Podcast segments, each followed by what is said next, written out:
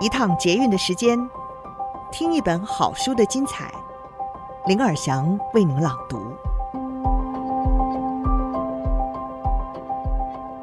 您好，欢迎您再次的收听《天下好读》，我是林尔祥。今天想跟您分享的，这是一本新书，叫做《心理安全感的力量》，作者呢是艾美·艾德蒙森，他是哈佛商学院的诺华领导力与管理教授。他在一九九零年代中期呢，就参与了一项跨学科的研究，他就发现成员的心理安全感对组织的管理成效至关重要。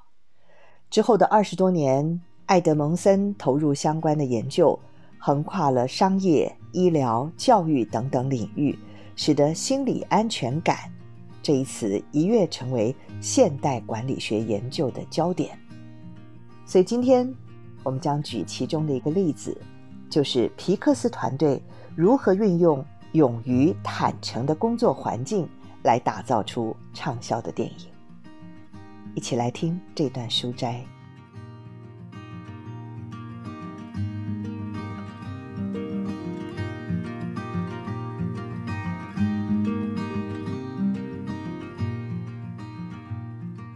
如果你在一九九五年的时候，年纪超过了三岁，你很可能会知道一部名为《玩具总动员》的电影，记得吧？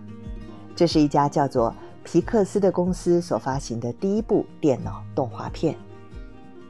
那一年，《玩具总动员》是全球票房最高的电影，而皮克斯成为最成功的第一次公开募资企业。至于其他，就像人们所说的，都成了历史。从那个时候开始，皮克斯动画工作室已经制作了十九部影片，每一部都叫好又叫座。在一个票房卖座成熟难能可贵的产业里，这是了不起的成就啊！而出自一家公司的电影没有一部不卖座，更是前所未闻。那么，他们是怎么做到的呢？答案就是，透过领导力。打造出让创意与批评都可以蓬勃发展的企业文化。或许，皮克斯从事的是创造故事、制成动画，但它的运作的方式带给我们关于心理安全的课题，就像他们的电影一样，老少咸宜。皮克斯共同创办人卡特莫尔认为，工作室的成功有一部分。要归功于坦诚，他对坦诚的定义是直率或坦白，将坦诚、讲真话及毫无保留连接在一起，这正是心理安全感的宗旨。当坦诚成为职场文化的一部分的时候，成员就不会觉得要噤若寒蝉，他们不会对自己的想法有所保留，他们会说出心里的话。愿意分享想法、意见和评价。理想的情况是，他们会一起大笑，一起高谈阔论。卡特莫尔鼓励坦诚，寻求将坦诚在组织中制度化的方法。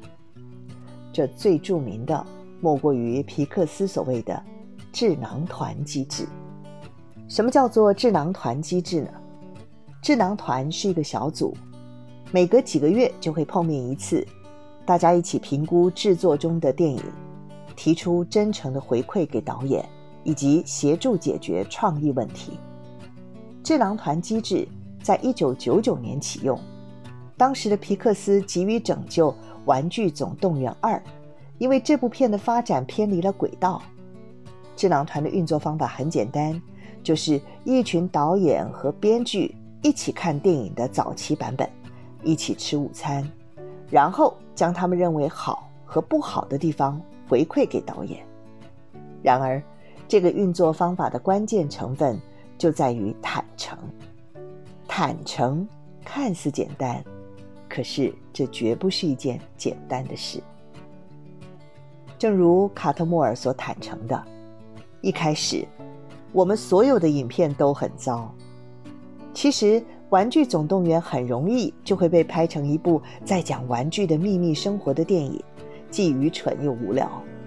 但是，创意的过程天生就是反复更迭的，有赖真正诚实的回馈。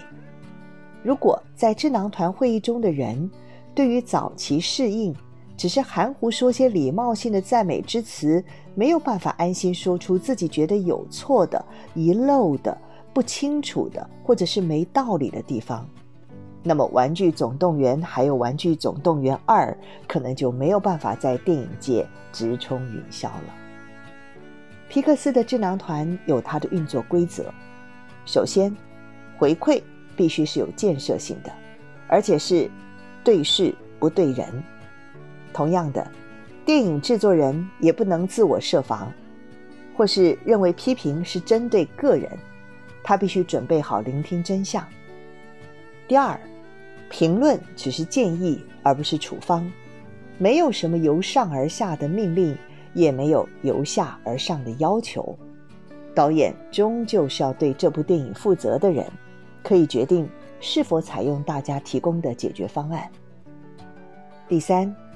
坦率的回馈不是在挑毛病，而必须出自同理心。导演通常已经自己走完了整个过程，同理心对他们会有帮助。我们会在堆积如山的建议措施当中，同时表达赞赏与感谢，尤其是关于导演的愿景和抱负。卡特莫尔再度提到，智囊团是出于善意的，他想提供帮助，没有自私自利之说。智囊团被看作是中立、没有任何特定立场的他 （it），而非令人生畏的他们 （them），也不会被当成只是个别成员的总和而已。当人们的心理安全感高到他们觉得可以安心贡献见识、见解或建议的时候，会议室中的知识就会成倍数增加。这是因为个别的观察和建议可以相辅相成。发展出新的形貌，创造出新的价值。这种现象和单独搜集个别回馈的情况相比，更是明显。智囊团，也就是享有共同议题、坦率提供同僚回馈的一群人，会受到个人的人格特质及化学作用的影响。换句话说，如果流程执行不当，他们的讨论很容易会离题。为了让智囊团有效运作，经理人必须持续的监控动态变化。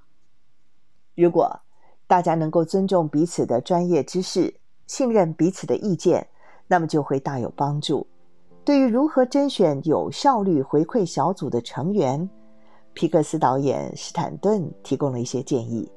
他说：“他们必须激荡你的脑力，让你可以在短时间内提出很多的解决方案。”史坦顿所说的“召集可以激荡脑力的人”，这样的观点正中核心，说明了为什么心理安全感对于创新和进步是不可或缺的。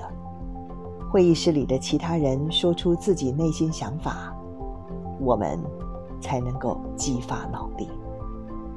以上书摘摘自《心理安全感的力量》。由天下杂志出版。